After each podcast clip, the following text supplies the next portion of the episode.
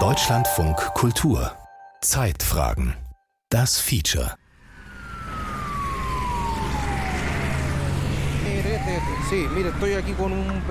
Ich bin hier mit einem deutschen Journalisten von dem Radio Deutschlandfunk. April 2022 im Zentrum von Santiago de Chile. Lange hat sie nicht gehalten, meine Rührung endlich auf dem Platz zu stehen, den ich so oft gebannt in den Nachrichten gesehen habe. Mein Versuch, die Geräuschkulisse aufzunehmen, kam dem eifrigen Polizisten offensichtlich verdächtig vor. Personenkontrolle. Er macht einen Beitrag für das Radio seines Landes. Ja, er kommt. Seines Landes. Das irritiert mich. Aber der Polizist kann ja nicht ahnen, was mich mit seinem Land verbindet. Ich habe nicht mal einen chilenischen Dialekt, wenn ich Spanisch spreche. Höchstens diese altmodischen Wörter aus den 70ern, die mir peinlicherweise manchmal rausrutschen. Wörter von meinem Vater, die wie so manche Erinnerungen und Emotionen nur im Exil überleben konnten. Wir stehen mitten auf der Plaza Baquedano. Viele nennen ihn nur noch Plaza Dignidad, Platz der Würde, seitdem er zum zentralen Anlaufpunkt einer sozialen Bewegung geworden ist, die weltweit Aufmerksamkeit erregt hat. Hunderttausende kamen hier 2019 und 2020 zusammen, um den chilenischen Neoliberalismus zu stürzen. Heute erinnern daran nur noch ein weißer Sockel ohne Statue, ein geparkter Wasserwerfer und ein paar Polizisten. Die wiederum erzählen mir begeistert, wie viel sie durch einen Austausch mit der deutschen Polizei über Aufstandsbekämpfung lernen konnten und lassen mich dann gehen.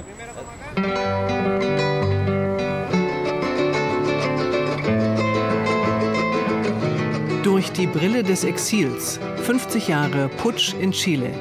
Ein Feature von Paul Welch Guerra.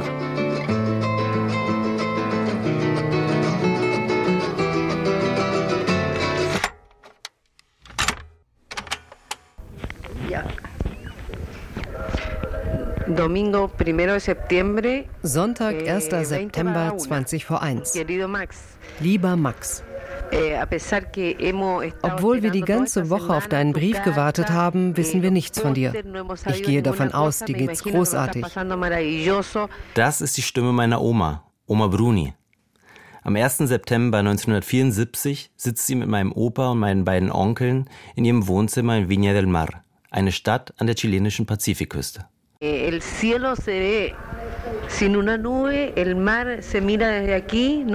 Himmel ist wolkenlos. Man sieht das Meer von hier. Ich weiß nicht, ob du dich erinnerst. Von der Terrasse sieht man, wie blau es ist. So etwas wirst du in Deutschland bestimmt nicht sehen. Der erste Jahrestag des Militärputsches steht damals kurz bevor. Zusammen nehmen sie eine Kassette für meinen Vater auf. Ein Geschenk zu seinem 18. Geburtstag, den er ohne seine Familie in einem Internat feiern muss. In Hilden, Nordrhein-Westfalen. Wie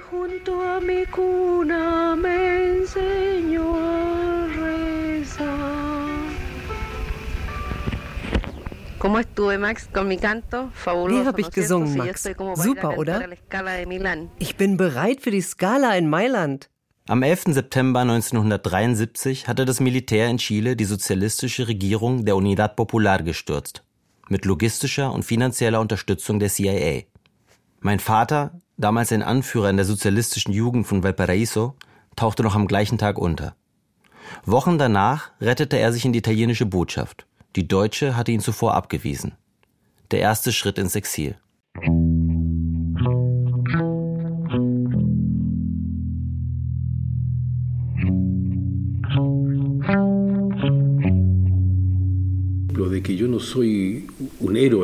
Dass ich kein Held bin, das habe ich schnell gemerkt. Während andere entschieden haben, dort zu bleiben, um zu kämpfen, habe ich Angst bekommen. Ein Genosse aus dem Regionalkomitee hat gesagt, ich soll mich verstecken und raus da, mich retten. Die Partei könne mir nicht helfen. Klar, sie war ja auch völlig zerlegt. Ich wusste also zu jedem Zeitpunkt, dass die Botschaft zu betreten einem Aufgeben gleichkommt. Ich bin geflohen. Man mag ihm widersprechen, wenn man seinen eigenen Abschiedsbrief liest, den er aus der Botschaft an seine Eltern schreibt. Doch dieser Widerspruch des Exils lässt sich wohl nicht auflösen. Sagt bitte allen Freunden, Verwandten und Genossen, die nach mir fragen, die Wahrheit, dass ich gehe, um weiter kämpfen zu können. Und so komme ich auch zurück.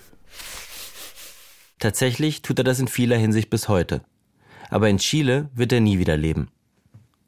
Im September 1974, ein Jahr nach dem Putsch, wählt meine Oma ihre Worte für die Kassette sorgsam.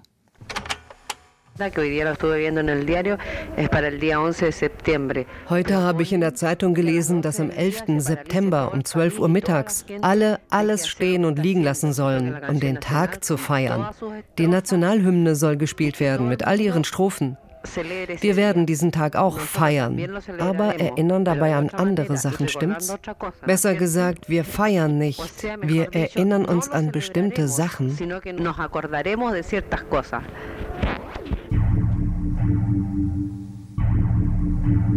Ein Jahr zuvor, gleich nach dem Putsch im September 1973, hatten Soldaten ihre Wohnung gestürmt und den 10- und 15-jährigen Brüdern meines Vaters Gewehre ins Gesicht gehalten. Mein Vater hatte sich in der Nacht bei seinen Großeltern versteckt. Ein Jahr später sind sie wiedergekommen, wie mein Opa aufgewühlt am Ende der Kassette berichtet. Max, Max, heute ist Freitag, der 6. Es ist 11 Uhr morgens. Es ist viel passiert. Hoffentlich reicht das Band, um alles zu erzählen. Am Montag um 10 Uhr morgens, als wir gerade nicht zu Hause waren, kam die Kriminalpolizei zu uns und hat nach dir gefragt.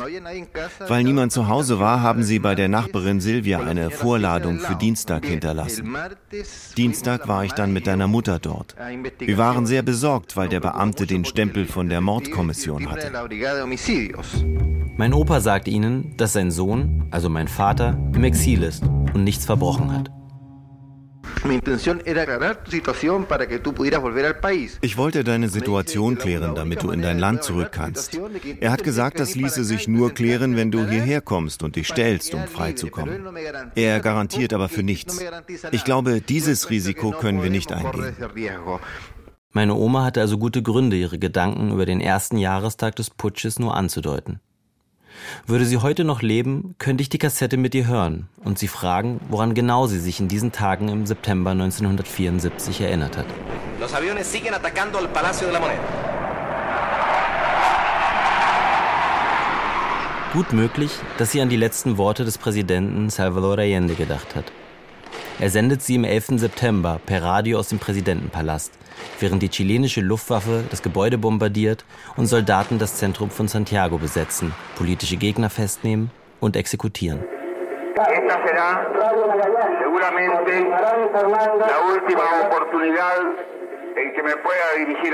Das wird wohl das letzte Mal sein, dass ich mich an euch richten kann. Angesichts der Tatsachen bleibt mir nur noch den Arbeitern zu sagen, ich werde nicht zurücktreten. In diesem historischen Moment werde ich meine Loyalität mit dem Volk mit meinem Leben bezahlen.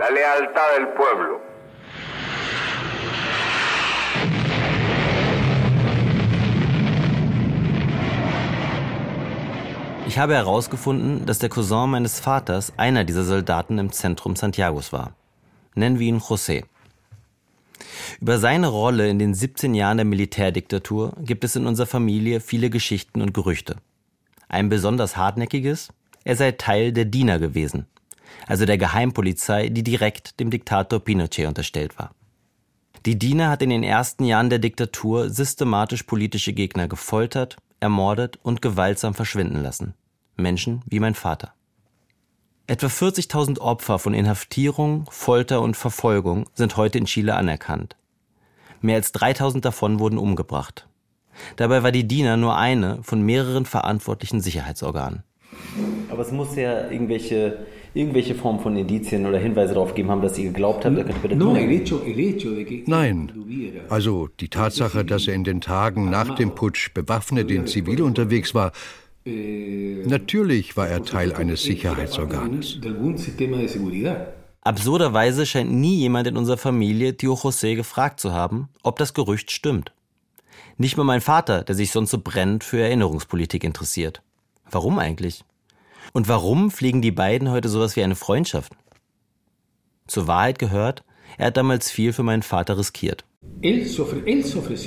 Er hat sich angeboten und meinte, los, ich bring dich in eine Botschaft. Mal schauen, zu welcher fahren wir? Und dann sind wir die Straße Pedro de Valdivia runtergefahren. Und in diesem Moment haben sie mich gesucht. Es wäre ein Riesenproblem gewesen, wenn sie ihn mit einem Gesuchten erwischt hätten. Egal ob Cousin oder nicht. Dankbarkeit mag also ein Motiv sein. Nicht nur für diesen Einsatz, sondern auch dafür, dass Theo José immer da war, wenn meine Großeltern Hilfe brauchten und mein Vater aus der Distanz nicht helfen konnte. Erst zehn Jahre nach dem Putsch traut sich mein Vater, Chile wieder zu betreten. Die Junta hatte Listen von Exilierten veröffentlicht, die einreisen durften. Die ganze Familie empfängt ihn, mein Bruder und meine Mutter am Flughafen. Außer José. Der hält sich in den Hinterzimmern des Gebäudes bereit, für den Fall, dass mein Vater doch festgenommen wird.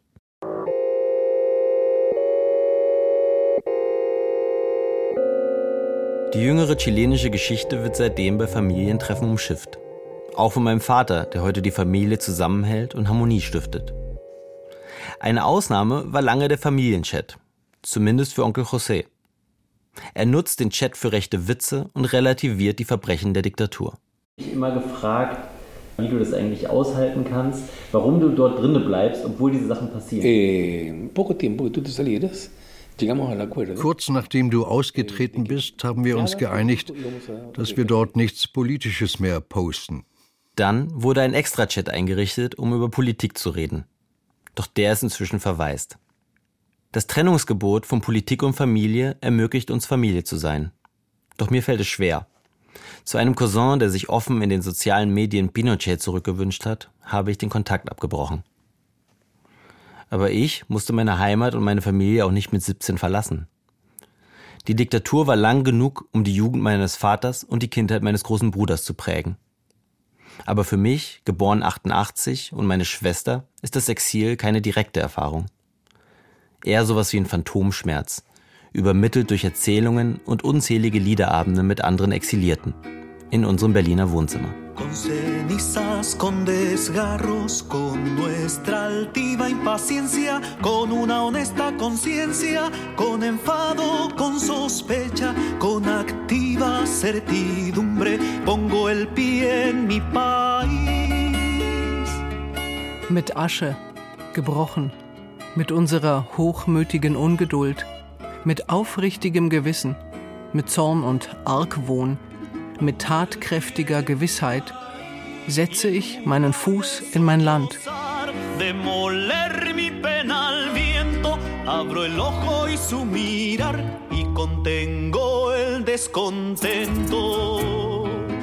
Patricio Manz schreibt diese Worte 1979 aus dem Exil.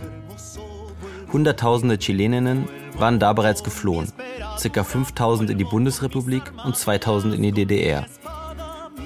Für meinen Vater war Zurückkehren 1979 schon keine Option mehr. Denn in Westberlin hatte er inzwischen ein Leben und eine Familie.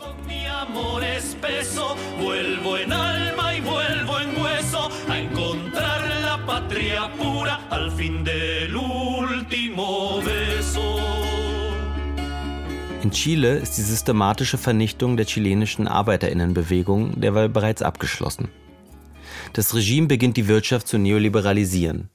Öffentliche Ausgaben werden drastisch reduziert, Staatsbetriebe privatisiert, genauso das Gesundheits- und Bildungswesen. Durch eine neue Verfassung wird die Vorherrschaft des Marktes im Jahr 1980 als oberstes Prinzip zementiert. Mein Vater hat versucht, diese politische Niederlage mit einem Politikstudium zu rationalisieren. Emotional aufgearbeitet hat er sie nie. Umso wichtiger war da die Musik. Ich habe auch das Gefühl, dass das einer der Momente war, auch in unserer Kindheit, der sozusagen Emotionen immer zugelassen hat. Auf dem Weg hierher habe ich ähm, Vuelvo gehört. Und das Lied ist so oft gelaufen und ich habe gemerkt, dass mich das sehr berührt hat, als ich das gehört habe, jetzt auf dem Weg hierher. Und ich weiß nicht mehr warum. Es ist so komisch, weil. Weil wir nie zurückgekehrt sind. Wir sind hier geblieben. Aber das ist eine Art, es zu verarbeiten. Und es reicht nicht nur, es intellektuell zu tun. Natürlich nicht. Carlos, der jüngere Bruder meines Vaters, war 16, als die Kassette für meinen Vater aufgenommen wurde. Er schien schon da zu wissen, dass die Musik Unsagbares sagbar und fühlbar macht.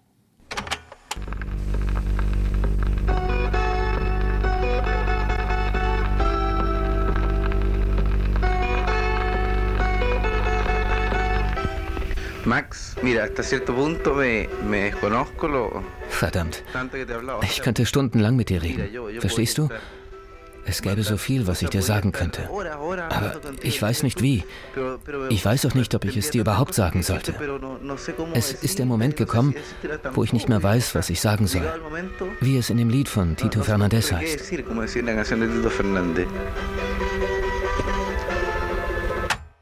Was das Exil mit unserer Familie und die Diktatur mit Chile gemacht hat, wie es um die Aufarbeitung der Verbrechen des Pinochet-Regimes steht, ob Dio José wirklich bei der Geheimpolizei war, alles Fragen, die ich mir bis 2019 kaum gestellt habe. Mein Verhältnis zum Chile der Gegenwart war distanziert. Auch weil ich gesehen habe, wie meine mittellosen Großeltern dort in einem komplett privatisierten Gesundheitswesen alt geworden sind. Gerade in Chile Gerade dort, wo man vor dem Putsch einer anderen Gesellschaft so nah war. Aber nein. Für mich war Chile der hoffnungslos verlorene Verteilungskampf in Reinform. Doch viel ändert sich mit dem 18. Oktober 2019.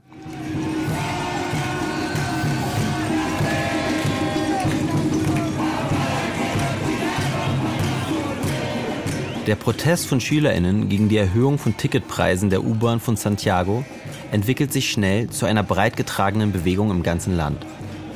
Gegen die damals regierende konservativ-rechte Regierung, gegen die tiefe soziale Ungleichheit, gegen das Patriarchat und das Vergessen.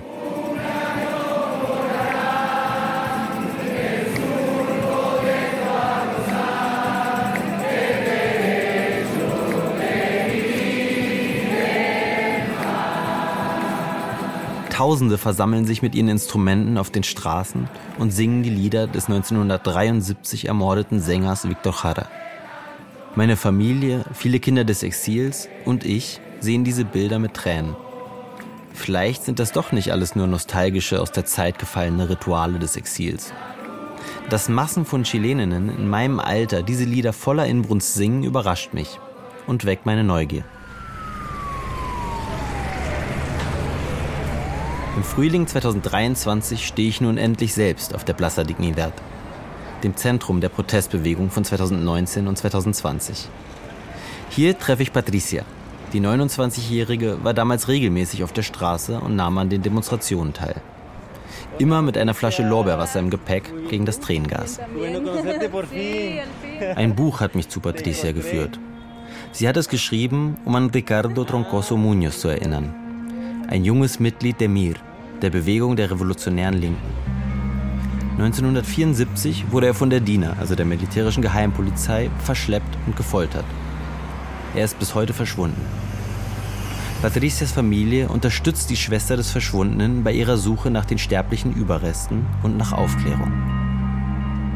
Von Plaza Dignidad wollen wir zu dem Ort laufen, an dem Ricardo das letzte Mal lebend gesehen wurde.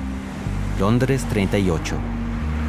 Ein unscheinbares Haus mitten im Regierungsviertel, das die DINA als geheimes Folterzentrum genutzt hat.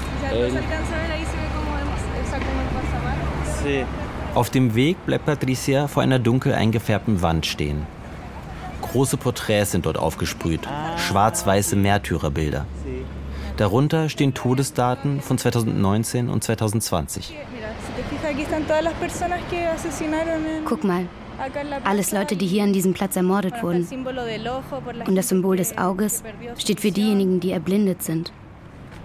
34 Personen sind während der Protestwelle umgekommen. Circa 500 haben durch den Einsatz von Gummigeschossen schwere Augenverletzungen erlitten.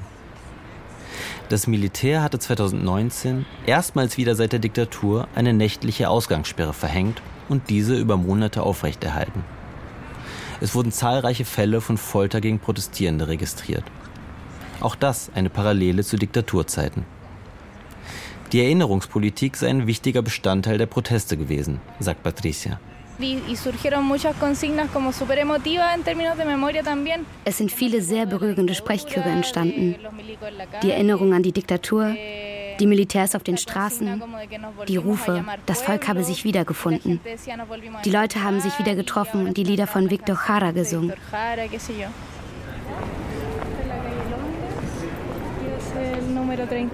Vor dem ehemaligen Folterzentrum der Diener in der Straße Londres sind Steine in den Boden eingelassen. Sie erinnern an die hier Inhaftierten. Die meisten von ihnen waren Teil der Mir, die den bewaffneten Widerstand gegen das Regime angeführt hat. Vor dem Putsch war das Haus eine Zentrale der Sozialistischen Partei Chiles. Heute ist es ein Gedenkort. Patricia war viel hier, um für ihr Buch zu recherchieren. Ah, hier ist der Stein.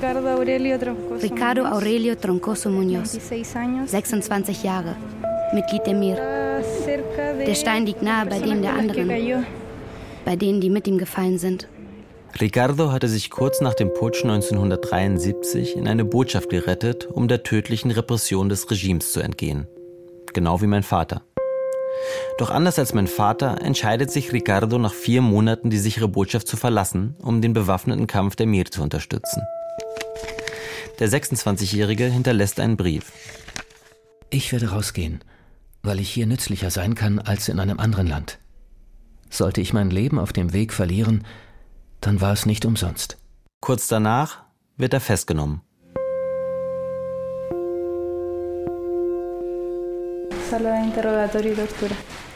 Verhör- und Folterraum. Gleich vier ehemalige Folter- und Verhörräume finden sich im zweiten Stock.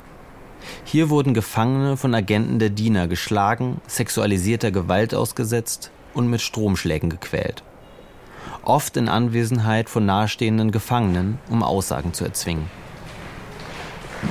Ich muss an Tio José denken. Bei aller Wut über seine politischen Ansichten, dass er in solche Verbrechen involviert sein könnte, ist für mich völlig unvorstellbar. Wohl ein typisches Problem bei der Aufarbeitung von Familiengeschichte, auch in Deutschland.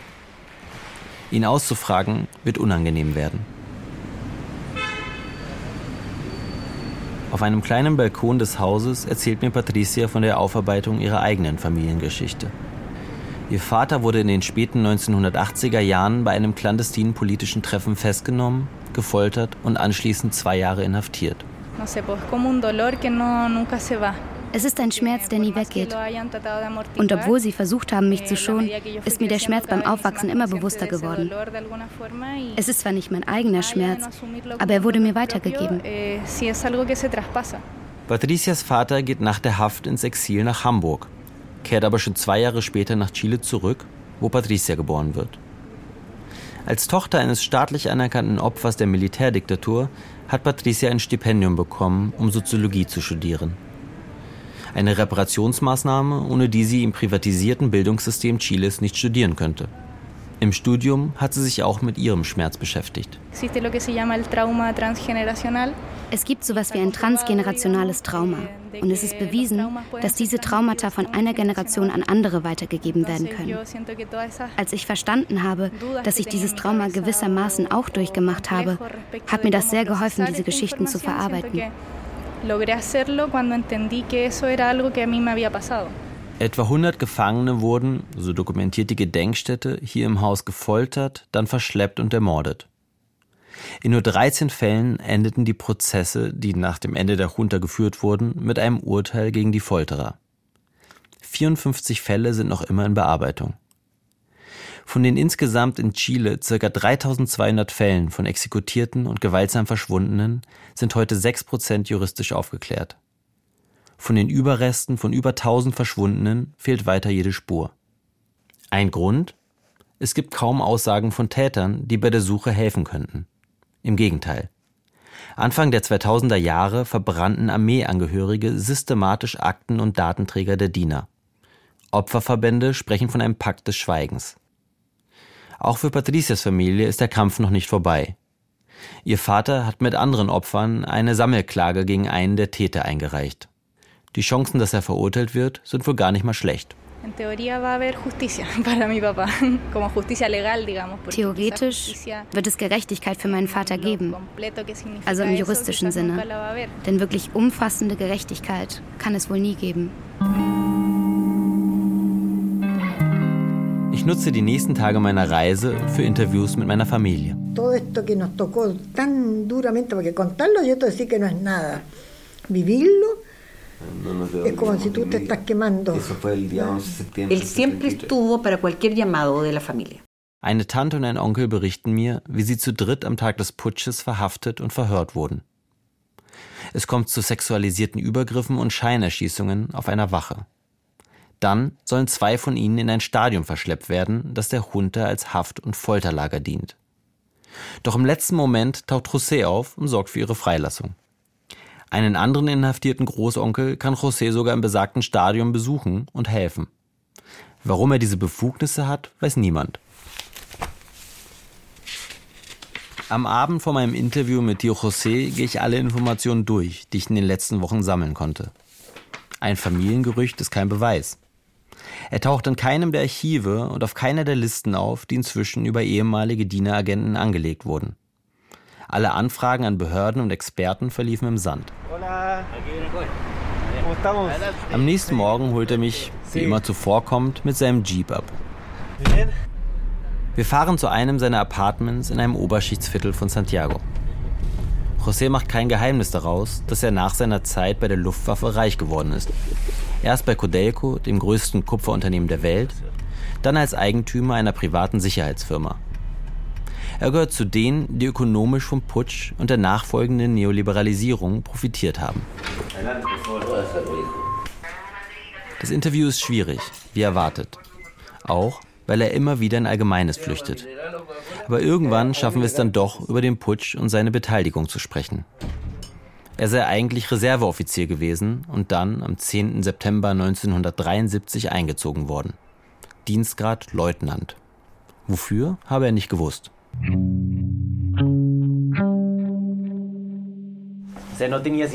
Also du hattest keine Ahnung? Nee, keine. Keine.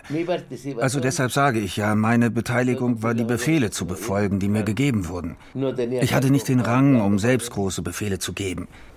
Das ist eine hierarchische Kette. Das Thema ist ein anderes. Warum wurde das Land erschüttert? Das sind sehr große Fragen. Dazu kommen wir am Ende. Nein, sind sie nicht. Ich habe es dir schon gesagt. Das war meine Situation. Ja, also dann fängt der 11. September an. Welche Erinnerungen hast du an den Tag? Ich würde diese Antworten gerne überspringen, weil es keinen Sinn macht. Ich musste in einer Bodeneinheit im Zentrum von Santiago beim zentralen Parkhaus dienen. Mit der habe er Fahrzeuge und Gebäude bewacht. Etwa einen Monat habe er im Zentrum von Santiago gedient. Dabei habe er nie jemanden verhört, festgenommen oder gar getötet. Abgesehen davon erinnere er sich an nichts. Nicht mal an seine Rettungsaktion. Es erinnern sich die, denen geholfen wurde. Ich habe alles vergessen. Zu viele Informationen in meinem Köpfchen, die nicht relevant für mich sind. Ich lese ihm einige Namen von heute bekannten Tätern aus der Diener- und der Luftwaffe vor. Roberto Fuentes Morrison. No, el, eh, Fuentes Morrison. Nein. Wir waren Freunde, weil er auch in der siebten Feuerwehrkompanie war. Zu meiner Überraschung bezeichnet er zwei Personen auf meiner Liste als Freunde. Beide gehörten zur Führungsebene des sogenannten Comando Conjunto. Ein Geheimdienst, der parallel zu Diener existiert hat, aber bei dem die Luftwaffe mehr Einfluss hatte das primäre Ziel die Verfolgung der kommunistischen Parteijugend. Der erste Freund, Roberto Fuentes Morrison, alias El Wali, wurde 1989 von einer linken Guerilla auf offener Straße erschossen. Der zweite, Juan Saavedra Loyola, sitzt im Gefängnis, verurteilt für das Verschwindenlassen von zwei Kommunisten. José hält ihn für unschuldig. Dann bringt José das Gerücht, er sei bei der Diener gewesen, selbst ins Gespräch. Er habe Anfang der 90er nach dem Ende der Diktatur seinen Job beim staatlichen Kupferunternehmen Codelco verloren, wegen seiner Beteiligung am Putsch. Eine Sache ist, was Sie erzählen. Die andere Sache ist das, was ist. Sie haben mich bei Codelco beschuldigt, bei der DINA gewesen zu sein oder bei der CNI. Wie denn, Alter? Ha? Also stimmt es nicht.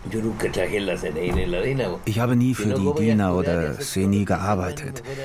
Wie hätte ich sonst studieren können und all die anderen Sachen machen können, die ich gemacht habe? Ich war nie Agent eines Geheimdienstes. Such mich, Alter. Google mich. Ich habe meinen Namen nie geändert. Das Interview hinterlässt mich ratlos und aufgewühlt. Ich habe das Gefühl, auf den Pakt des Schweigens gestoßen zu sein, von dem in Chile seit den 1990er Jahren die Rede ist. Ob José bei einem der vielen Geheimdienste war, wird wohl möglich nie geklärt. Vielleicht ist er auch einfach ein gut vernetzter Putschist mit Gedächtnislücken. Die Fragen, die ich mit zurück nach Berlin zu meinem Vater nehme, haben jetzt aber eine neue Dringlichkeit. Warum hast du nie gefragt, ob er bei der Diener war? Por no ser um nicht indiskret oder unverschämt zu sein, weil es etwas sehr Wichtiges und Beschämendes ist. Aber es gibt noch einen Grund. Ich habe mich geweigert zu glauben, dass er bei der Diener war. Ich habe ihn nie gefragt und war auch nie kurz davor. Aber ich habe das nicht ganz verstanden, deinen ersten Grund.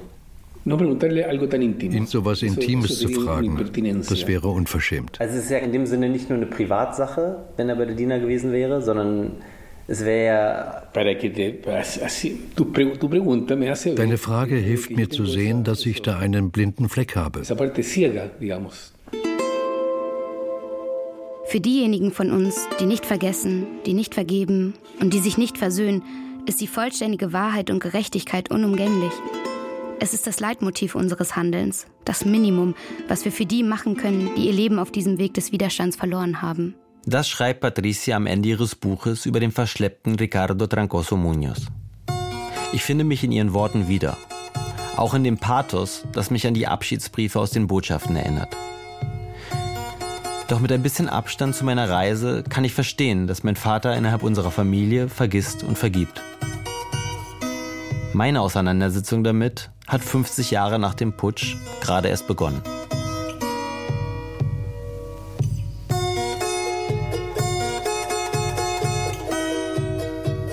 Durch die Brille des Exils. 50 Jahre Putsch in Chile. Ein Feature von Paul Welch Guerra. Es sprachen der Autor Uwe Müller, Runa Greiner und Max Urlacher. Regie Gerald Michel. Ton Hermann Leppich. Redaktion Martin Hartwig. Produktion Deutschlandfunk Kultur 2023.